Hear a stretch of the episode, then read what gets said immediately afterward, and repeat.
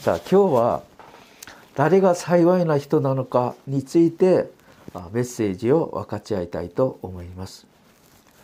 世の中の人々が一番好きな言葉は祝福です。みんなが祝福されたいと願っています。ところが祝福とは何でしょうか？大勢の人はいい学校に行っていい職場に就職して金を稼いでいい人と結婚してうまく食べてうまく生きることが祝福ではないかと思います。本当にそれが祝福なんでしょうか？そうしながら地獄に行ったらどうしますか？そうではありません。ですからこの世の中で豊かに生きることだけが祝福ではないような気がします。祝福は創造主神様がくださることです。神様の創造なさったその計画通り人間が生きる人間が生きる時与えられることです。そうするならこの世だけではなく永遠に祝福を味わうようになります。聖書はそれが成し遂げるところそれを神の国御国天国だと言います。今日どんな人が神の国に入るのにふさわしいのか？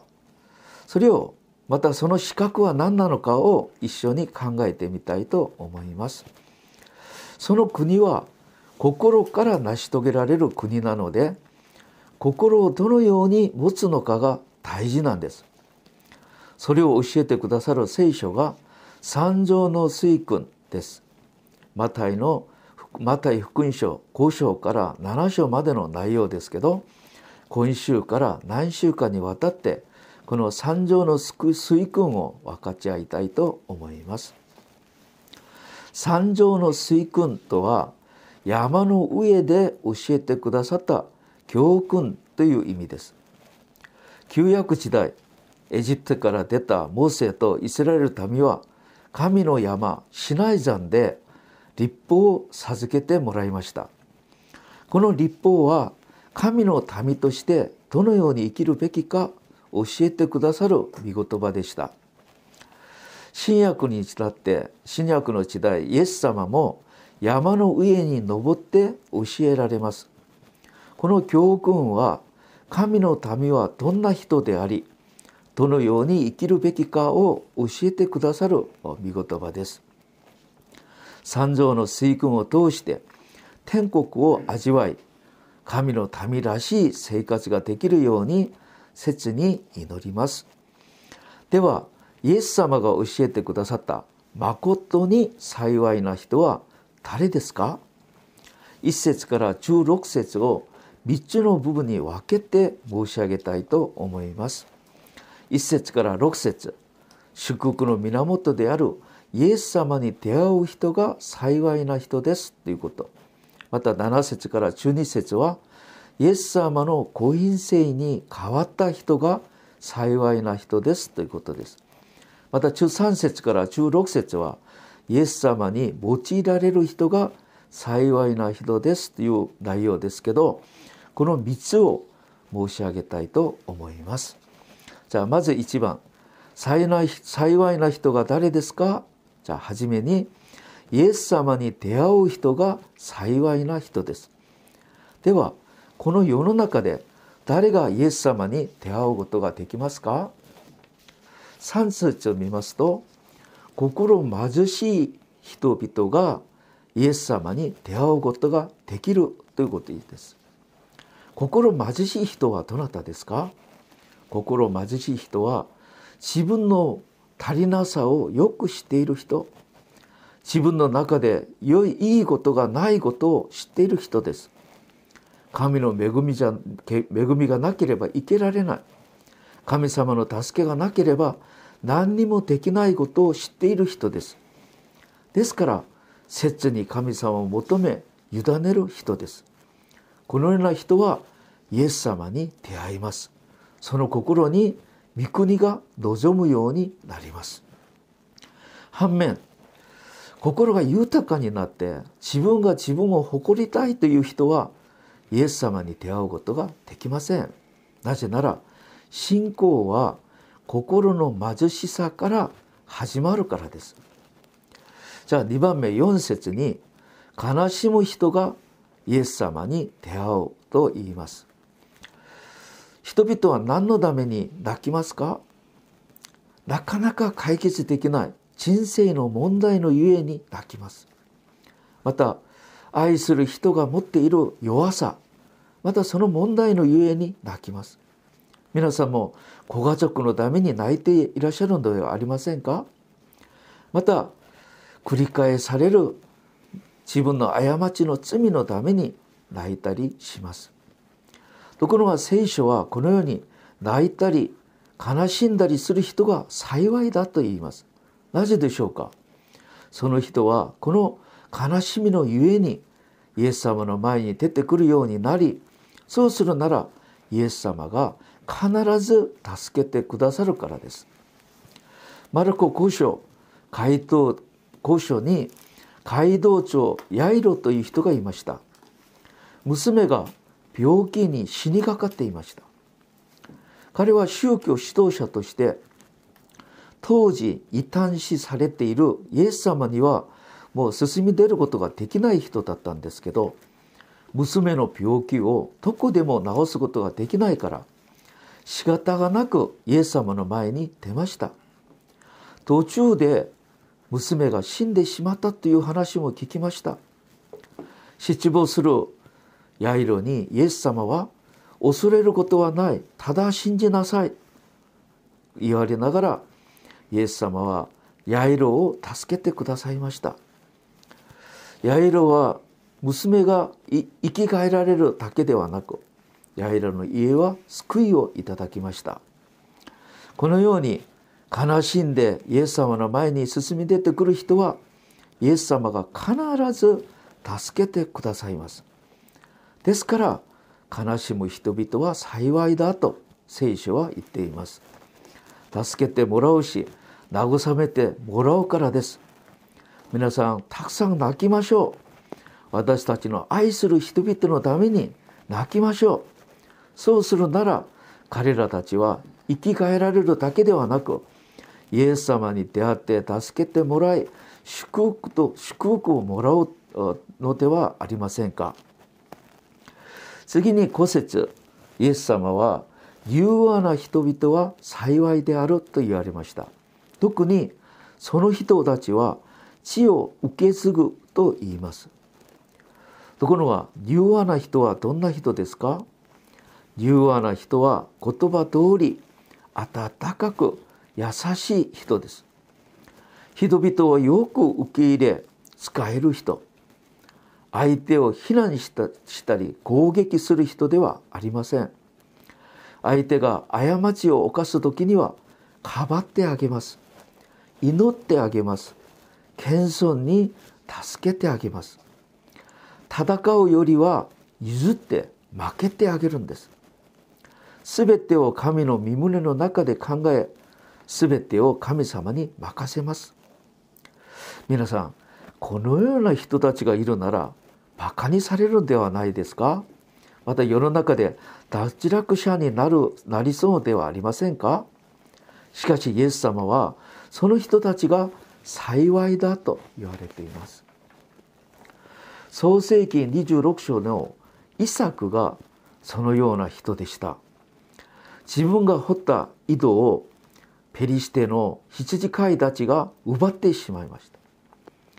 パレスティナ地方には水がないので井戸は命と同じようなものです。彼は相手が奪おうとしてする時に譲って他のところに移動します。また移動してそこで井戸井戸を掘りました。そしたらそこで水が出たのです。そしたら彼たちがまだ追いかけてきてその井戸も奪いました。そうしたらイサクは戦わないでその井戸を譲りました。人々はイサクをバカだと思ったかもしれません。そのように生きたら全てを奪われてダメになるんじゃないかと思われたかもしれません。しかしイサクは戦わないでまだまたよそのところに行って糸を掘ります。そしてそこでも水を得ることができました。彼は神を信じる信仰によって譲って移動し回ったんです。それによって彼はもっと広い土地を得ることができました。神様は柔和なイサクに糸も与えてくださり広い土地も与えてくださったんです。これをずっと見ていたペリシテの王アビメレクはイサクをイサクに訪ねてきて和解しようとしました。神様は柔和な人を祝福してくださいます。このような人々はこの世を得るんです。人も得るんです。ここで柔和ということは神を知るところから来る品性です。この柔和は信仰の訓練を通して来る精霊の実り信仰の実りなんです。私たちは暖気で我慢できなく怒ったりします。気に合わなければ大きい声を出して出てしまったりします。この人々は人からの尊敬と信頼を得ることはできません。この人々は地を得ることは去っておいて自分が立つ居場所も得ることが難しくなるでしょう。しかし信仰によってできた柔和な人は神様から認められ人々から認められます。人々はそのような人が好きになります。ですからその人は結局地を受け取りまた人々を得るようになるでしょう。次に6節イエス様は木に植え乾く人々は幸いであると言われました。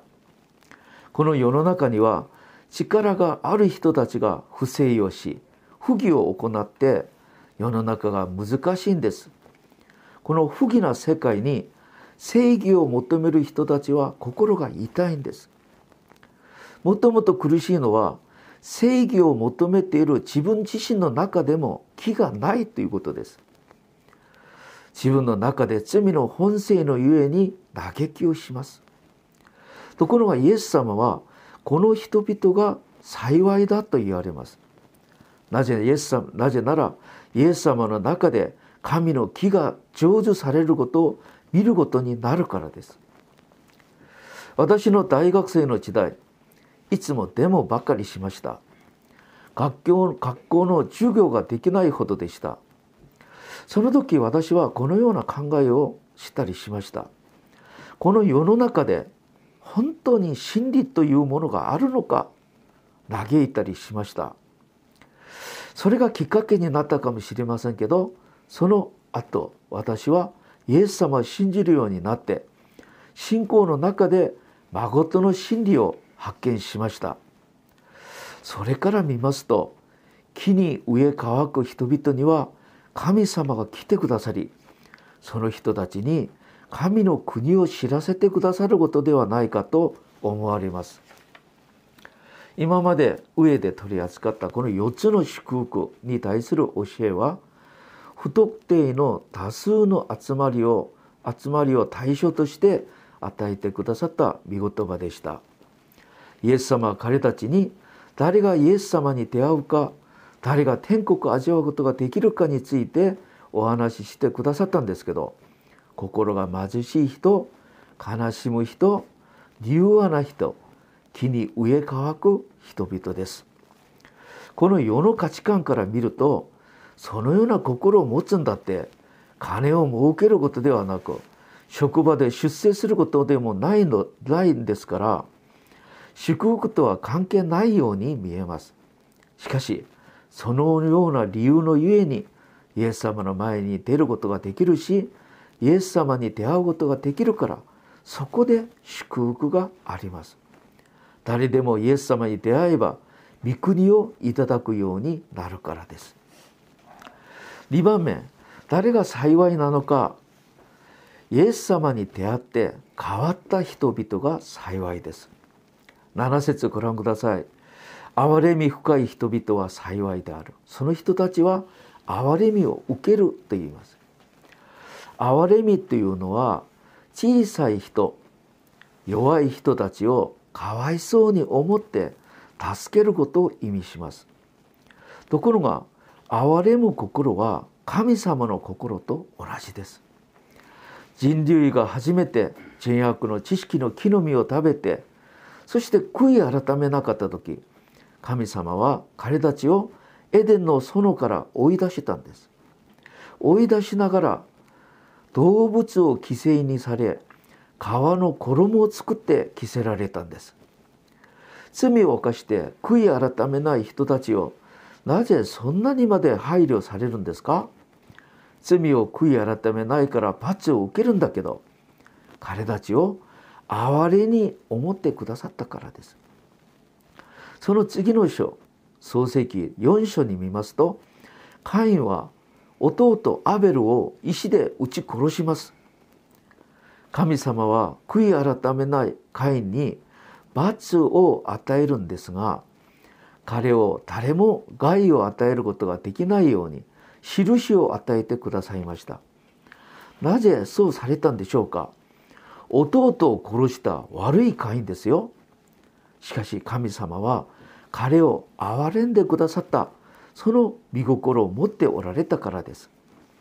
神は憐れみ豊かなお方でありイエス様の働きの根底には憐れに思われるその見心がありました。数多くの人々がイエス様を訪ねる時イエス様は彼たちを憐れに思って助けてくださったんです。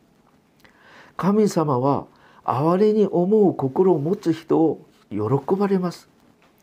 信玄中9章中7節に見ますと弱者を憐れむ人は主に貸す人。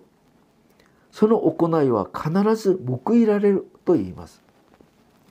またヤコブ2章中3節には人に憐れみをかけない者にはあまれ憐れみのない裁きが下される。人を憐れむ思う人には憐れみを持って神様が返してくださいます。神様は憐れみ豊かな人を願っておられます。私たち憐れみ豊かな人になりましょう。どうすれば憐れみ豊かに人になりますか？そうです。憐れみ豊かなイエス様に出会ってイエス様にイエス様と交わりをする時に私たちは変わることが変わっていくことができるのです。次は8節です。イエス様は心清い人々は幸いであるって言います。じゃあここで心清いというのは二股かけないいう意味です。英語で言えばシングルフォーカスという意味です。心清い人はただ神様だけを迎えます。表と裏が異なることではなくいつも同じです。イエス様に出会った人はこのように心豊か心清い人になります。なぜならイエス様は心清いお方だからです。イエス様はいつも神父なる神様の身旨を成し遂げることを考えられました。いつも真心に人々に出会い少しも偽り飾ることがありませんでした。このように心が清い人々の祝福は何ですか？その人たちは神を見ると言いました。心清い人だけが神の御顔を見るような親しい交わりをできるし神様との交わりを味わうことができます。私たちは親しみを願っています。どうしたら神様と親しみができるかいつもいつもそのような考えているんですけどここで私たちが直さなければいけないことがあります。私たちの中では神様と偶像同時に拝む人いないでしょう。またキリスト者なのに不倫をする人もいないでしょう。しかしここではこの話をするし他のでは他のところでは他の話をする。二面性ということがあります。これは記憶ありません。これを直しましょう。心を清くならなければいけません。その時神に出会うことができるからです。次にイエス様は9節に平和を実現する人々は幸いであると言いました。平和を実現する英語ではピースメーカーということです。その反対は何ですか？トラブルメーカーです。誰がトラブルメーカーですか？大抵自己主張が強い。他人に対して批判的な人々がトラブルメーカーになります。自己中心で自分の考えで満たして満たされています。行くところどころ戦いと争いを起こします。ですからみんなが嫌います。嫌います。じゃあその人たちはどうしたら変わりますか？その人たちもイエス様に出会えば十字架を背負って私たちのために死んでくださり私たちを許しと和解をさせてくださった。そのイエス様の御心が照らされるなら私たちは変わります変わります。このように平和を実現する人は人々からまた神様から神の子と言われる最高の名誉と栄光が与えられます。次にイエス様は10節に義のために迫害される人々は幸いであると言われました。義のために迫害を受けるということは具体的に何を意味するんですか？11節に現れています。私のため福音のために罵られ迫害され身に覚えのないことであらゆる悪行を浴びせられる時あなたたちは幸いであると言いました。イエス様を信じる人は天国の市民です。天国の市民と天国の市民は天国の原理について生きるようになります。しかしこの世の中の原理は天国の権利とは非常に違います。ですから衝突が起こるしかありません。ですからイエス様の弟子たちはこの世の中から憎しまれ非難を受け不利益を受けるようになります。本当におかしいでしょう。謝ったこともないのにイエス様を信じるんだと言いなら嫌がられます。なぜでしょう。霊が違うからです。その時私たちは悔しくて悲しくて涙が出そうになりませんか。その時イエス様はこのイエス様はそんな時どうしなさいって言いますか。喜びなさいって言います。大いに喜びなさいって言います。なぜなら天国で受ける報いが大きいからです。じゃあ今まで調べてみましたこの4つの祝福。このことは主に弟子たちが対象でした。世の中の人々は何かを所有することを祝福だと思います。しかし誠の祝福は自分自身が変わること特に心が変わることです。心が変わった人はイエス様に出会い天国を味わうことができるからです。最後に3番目ですね。誰が幸いな人かイエス様に用いられる人が幸いな人です。13節14節ご覧ください。イエス様はイエス様に従う弟子たちにこの世でどんな役割をするべきなのか札ちとして教えてくださるんです。その初めがあなた方は地の塩であると言います。塩は腐ることを防止する役割をします。このようにイエス様の弟子はこの世が罪によって腐敗されることを防止する役割をしなければなりません。しかしこのような役割を担うためには弟子たちに塩の味塩気が必要です。弟子たちの塩気ということは何でしょうか？それは先ほど申し上げましたイエス様を信じて変わった品性を意味します。哀れに思い心が清くなり平和を作り出す木のために迫害を担うそのような姿です。このような姿で生きる時イエス様の弟子たちは周りに良い影響力を及ぼすようになります。反面弟子たちが塩気を失えばどうなりますか？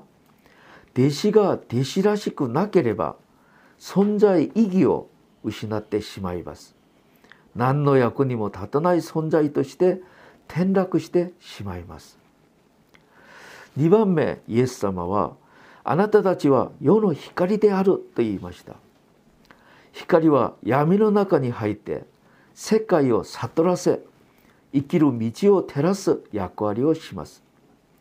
光は暗い世界の中に入らなければいけません。暗い中で光の姿を見せてくださることによって人々に神の栄光を与えるようにしなければなりません。ここで光はキリスト者らしい良い行いのことを言います。良い行いを粘り強く実践して生きる時人々から認めてもらうようになります。暗いこの世の中で光として生きるということは大きなああいろいろ難しさがあると思いますけどこの働きをするために神様は私たちをこの世に使わされたとするなら生きがいがあるのではないでしょうか。日本で初めて福音が伝えられたのが1549年ですか？福音が述べ伝えられた時キリスト教は日本の社会に大きな影響を及ぼしました。鹿児島から京都まで大名までも回収者が出るほど当時50万人から70万人が信徒となったと言っています。驚くほどの光を照らしたんです。その次1868年明治維新の時は宣教師たちが日本に入ってきて札幌横浜熊本に拠点をして全国に福音が伝えられました。日本全国に光が照らされたんです。その宣教師たち立派な働きを行いました。その後福音はどうなりましたか？今は私たちが福音の光を照らさなければいけない時期になりました。今私たちはどのように福音を伝えようとしてますか？福音はイベントでもありません。キャンペーンでもありません。運動でもありません。福音は生活なんです。仕事光の生活。世界のこの世の腐敗を防ぐ。また世界に光救いの光を照らす生活です。この正しい役割を私たちは回復しなければなりません。今全世界がコロナウイルスによって大きな危機を直面しています。この時期こそ塩と光の役割がもっと必要だ必要なところでしょう。結論を申し上げます。誠の祝福はイエス様を知ることです。イエス様に見習っていくことです。イエス様のように生きることです。またイエス様に用いられる人になることです。一人の人生人間が生まれてこれ以上もっと偉大な人生はありません。この世だけではなく永遠に祝福される人生です。皆さんこのメッセージが納得できますか？永遠のことが見る見える霊の目が開かれて見ることができるように願います。パウロは昔はパリサイ人としてこの世の中でたくさんのことを持っていた人でした。またイエスを異端だと判断して迫害の先頭に立った人でした。そのそのような彼がダマスコでイエス様に出会って目から目から鱗が落ちてみれば何が誠の祝福なのかを見るようになりました。その後彼は世の中のことを排泄と物とみなしてただイエス様だけを知り愛し使える人にとして生きたんですが彼は三条の水訓でお話しされるその幸いな人イエス様に出会って変わって用いられる人になって新約時代の全ての信徒たちに良い影響力を及ぼし今天国でどれほど大きな栄光の中で過ごしているのでしょうか。永遠に祝福を味わう人になりました。私たちもパウロのように目が開かれてそのような生活ができる私たち祝福される私たちになりたいと思います。お祈りいたします。主よ今日本はコロナウイルスによって非常事態宣言をするほど世の中が暗いし怖いんです。この世の中で私たちはどう生きればいいでしょうか？今日三条の水訓で教えてもらった幸いな人になって心ではいつも神の国木と平和と喜びが満ち溢れる私たちになりたいです。各個人と家庭と教会がそのようになることまた日本がそのようになることを切に願って祈る心でいっぱいです。私たちもこのようになりましょう。イエス様の皆を通してお祈りいたします。アーメン。ありがとうございます。